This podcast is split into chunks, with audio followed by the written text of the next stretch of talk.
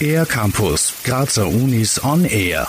In der Abteilung für plastische, ästhetische und rekonstruktive Chirurgie an der Med-Uni Graz wird unter anderem daran geforscht, die Wundversorgung mit Eigenfett zu verbessern. Bisher gibt es nur rund eine Handvoll Studien auf diesem Gebiet. Jedoch weiß man heute, dass Fettzellen viel mehr als die Funktion eines Speichers übernehmen und zum Beispiel auch Botenstoffe aussenden.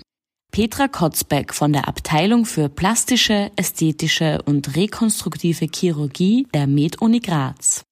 Es kann sein, dass eben Fettzellen in der Haut ein wichtiger Keyplayer sind, die man so noch nicht entdeckt hat. Und dass man die wirklich verwenden könnte, so als neues Therapietarget, um dort anzusetzen, um Heilung chronischer Wunden verbessern zu können und effektiver zu gestalten.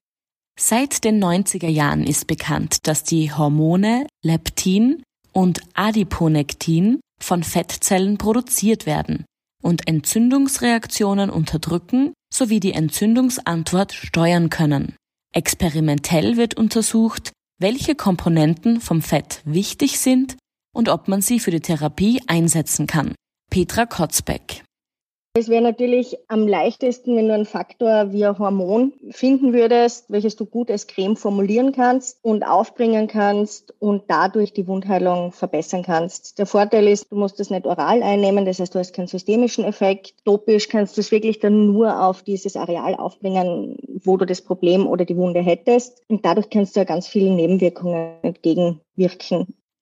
Die Grundlagenforschung arbeitet mit den klinischen Abteilungen zusammen an der Verbesserung von Therapien und dem Wohlergehen der Patientinnen und Patienten. Petra Kotzbeck über Fett allgemein.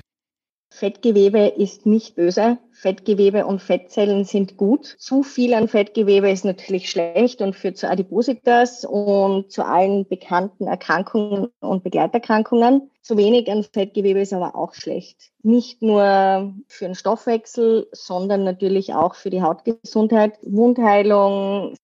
Es gibt noch viele offene Fragen in der Grundlagenforschung. Zum Beispiel ist noch nicht klar, ob Fettzellen nur bei chronischen Wunden oder auch bei akuten Wunden helfen, wie einer Verbrennung beim Kochen.